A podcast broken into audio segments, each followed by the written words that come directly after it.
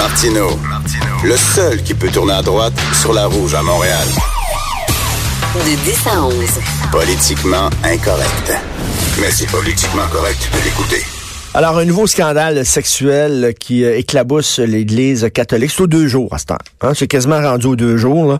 là, ce sont des religieuses qui ont servi d'esclaves sexuels, qui ont été agressées, violées par des prêtres. Certaines sont tombées enceintes. Il y en a qui ont eu leur enfant. Il y en a d'autres qui se sont faites avorter. Euh, et ça, ça s'est passé en Afrique, en Amérique du Sud, en Inde, en Asie, un peu partout. Et le pape François l'a reconnu hein, dans son avion qui le ramenait d'Arabie Saoudite. Il est allé faire une tournée.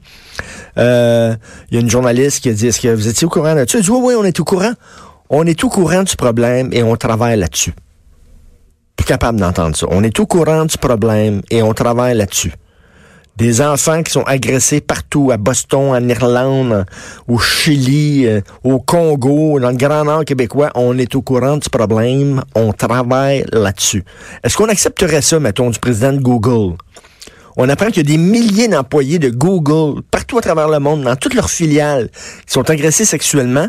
Puis là, le PDG de Google dirait à TV, ouais, on est au courant de ce problème, puis on travaille là-dessus. Je pense qu'il prendrait sa job. Mais c'est la religion catholique. Donc, on dit, ils vont faire le ménage. On s'en mêlera pas, ils vont faire le ménage. Nous allons en parler avec M. Carlo Tarini, qui est directeur du comité des victimes de prêtres. Bonjour, M. Tarini. Bonjour Richard. C'est, c'est, bonjour, c'est merci de, d'être là. Euh, L'Église catholique, c'est gros, c'est énorme. Ils ont des filiales partout à travers le monde. C'est, c'est comme, moi je dis, c'est comme mettons une grosse multinationale. Et si on apprenait, là, on enlève Église catholique puis on met mettons Amazon. Si on apprenait qu'il y avait autant de cas d'agression chez des employés d'Amazon, Monsieur Tarini, on bougerait. On bougerait. Comment ça se fait qu'il n'y a pas des, je sais pas, une commission d'enquête qui va au fond des choses? Qu'est-ce qui se passe dans cette institution-là? Il y a un problème. C'est un très bon point que vous mettez de l'avant ce matin. Et je vais vous dire que euh, on entend souvent le mot prêtre pédophile et il semblerait que le fait d'être un prêtre pédophile, c'est moins grave que d'être un pédophile tout court. Et je pense que c'est grand temps que, que, les choses changent. Définitivement, l'Église catholique n'a pas juste un problème. Elle a, elle, a, elle est affectée par une maladie, un cancer qui, qui s'est propagé grâce à la volonté des évêques qui ont voulu garder le, le couvercle sur la marmite pendant beaucoup trop longtemps. C'est un cancer qui a été traité comme un rhume euh, et euh, et on a même permis, on a même permis à ce que le, le problème se, se répande en promenant évidemment les prêtres d'une paroisse à l'autre euh, dans des endroits où ils agressaient des, des, enfants, où, où ces prédateurs-là étaient actifs. On les a déplacés d'une paroisse à l'autre. Et un jour, lorsqu'on s'est aperçu qu'on c'était difficile de déplacer d'une paroisse à l'autre parce que on, le problème ne se guérissait pas, on a commencé à les envoyer euh, dans d'autres euh, dans d'autres pays, dans d'autres continents comme l'Afrique, des endroits où le dans l'Amérique en Amérique du Sud où les gens sont particulièrement pieux et, et sont prêts à, fermer les yeux parfois sur des gestes semblables. Et, euh, et l'Église catholique est ainsi devenue peut-être la plus grande agence de voyage pour les pédophiles sur la planète. Mais c'est tellement vrai ce que vous dites. C'est tellement vrai. Parce qu'ils savaient, ces gens-là, que ces, ces prêtres-là recommenceraient leur petit manège ailleurs. Et ça a été une, une, série d'aveuglements volontaires. Et moi, je pense, et je suis d'avis avec euh, les, les, groupes de victimes que, que, je représente depuis des années, qui est, qui est grand temps qu'on ait une enquête publique au Québec sur ce sujet. On parle beaucoup de lever le voile de, de ces temps-ci, mais je pense que l'Église catholique devrait lever le, le voile ah du déni. Et, euh, et et la déclaration du pape, il y a ça deux jours, où il parle de, de maintenant de religieuses et de et euh, de femmes de ménage, de ménagères qui ont été agressées par des par des prêtres. Euh, c'est pas un, ce n'est pas une confession euh, euh qui vient du fond du cœur. C'est le pape a, a, mentionné ça parce que il a été contraint de le faire parce que les victimes de, de ces abus-là, des religieuses et des associations commencent à se mobiliser pour dénoncer euh, qu'est-ce qui s'est passé aussi à des gens très très près de l'Église, en plus de, jeunes enfants. Et, euh, et il y a un intérêt médiatique là-dessus. Pourquoi est-ce qu'il y a un intérêt médiatique? Je ne pense pas parce que les, les, médias sont des grands méchants qui veulent ruiner la réputation de l'Église. Moi, je pense que l'Église catholique a tout fait pour se mettre dans une situation où sa marque de commerce est à tout jamais euh, ruinée. Ben, tout à fait. Lorsque j'entends le, le Monseigneur Lépine, le cardinal de Montréal, j'ai beaucoup de, de discuter à l'appeler Monseigneur. Là, ces, ces termes-là me, me, me, me, sortent pas bien de la langue, là, roulent pas euh, efficacement. Mais euh, le cardinal Lépine euh, a mis en place un programme via lequel les prêtres ne peuvent plus être laissés seuls avec des jeunes enfants. Bon, alors ça c'est ça, une fois que une fois que les qu'il y a eu un incendie que que les, la ferme a brûlé, ben là, on, décide d'ouvrir la porte puis de laisser sortir euh, les bêtes de la ferme. Mais c'est pas très rassurant, là, de, de, de dire, OK, ce gars-là, là, il, est, il est tellement bizarre qu'on le laissera plus tout seul avec des enfants. Ben, qu'est-ce qu'il fait là, d'abord? Qu'est-ce qu'il fait d'être encore prêt? Puis, puis M. Tarini, euh, si c'était une secte, mettons une petite secte, puis il y aurait des allégations d'agression sexuelle. On a vu ça récemment, le Leftar, par exemple, on disait que les, les enfants étaient maltraités, euh, ne pouvaient même pas prendre leur douche tout nus, ils devaient prendre leur douche tout habillés, tout ça. Je pense que, un, la DPJ débarquerait, la police débarquerait. Euh, regardez ce qui s'est passé à Waco aux États-Unis. Il y avait une secte, puis là, on pensait, il y avait des allégations que les enfants étaient agressés sexuellement par le leader de la secte. La police a débarqué, puis bon, ça finit par une fusillade, mais ben là, on dirait que parce que c'est une religion, puis entre vous et moi, une religion, c'est une secte qui réussit.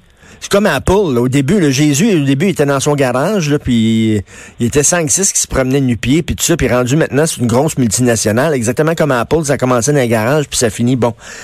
Une religion, c'est une secte qui a réussi. Comment ça fait que on accepte dans une religion ce qu'on n'accepterait pas dans une secte? Je ne comprends pas. Euh, moi non plus, je ne comprends pas, et, et et c'est pourquoi je réclame et on réclame depuis un certain temps non seulement une enquête, mais une enquête publique, et non seulement une enquête sur les prêtres pédophiles, mais sur les évêques dans, dans les paroisses où ça s'est passé. Euh, je pense au Saguenay actuellement où il y a un recours collectif et où euh, l'évêque était était au courant de la situation, euh, a-t-on déclaré dans dans dans les dans, lors de lors du, des démarches du procès. Et euh, évidemment, l'évêque est décédé, mais toute cette documentation-là n'est pas rendue publique, n'est pas accessible. Les avocats des communautés religieuses se débattent comme des diables dans l'eau bénite pour empêcher ces informations-là de sortir. Alors, je pense que c'est le temps qu'au Québec, comme il y a eu en, Irlande, que vous le disiez tantôt, à Boston, en Pennsylvanie, qu'il y ait une enquête publique sur qu'est-ce qui s'est passé. Et euh, et peut-être qu'on va être moins catho euh, laïque euh, à ce moment-là, puis les gens vont aussi s'apercevoir que euh, que qu'est-ce que vous dites au sujet des sexes, et c'est tout à fait juste quand on parle de l'Église catholique. D'ailleurs, je vous, je raconte une anecdote.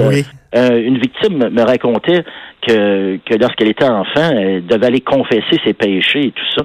Mais quel brillant outil de, de marketing ou de développement des affaires pour des pédophiles que d'entendre ben les confessions de tout le monde et de savoir les secrets de qui de qui se touche le soir et qui euh, et d'utiliser ces informations là pour détourner des mineurs.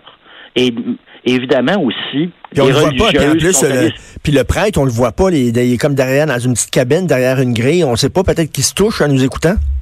Écoutez, euh, je je me, je, me prononcerai pas là-dessus, mais euh, ça serait pas la première fois que j'ai entendu qu'il y, a des choses euh, pas chrétiennes qui sont passées dans un, dans un confessionnal. Mais, mais Monsieur Tarini, bon, les gens, euh, si vous avez pas vu le film Spotlight à la maison, ceux qui nous écoutent, là, le film qui a gagné l'Oscar du meilleur film il y a quelques années sur l'enquête du Boston Globe, sur justement tout le, réseau de pédophiles à Boston. Mais moi, ce qui m'a jeté en bas de ma chaise dans ce film-là, c'est la toute fin où on dit, ça s'est passé à Boston, Voici d'autres villes maintenant où il y a eu des, des scandales de prêtres pédophiles. Puis là, il y a un nom de ville qui apparaît.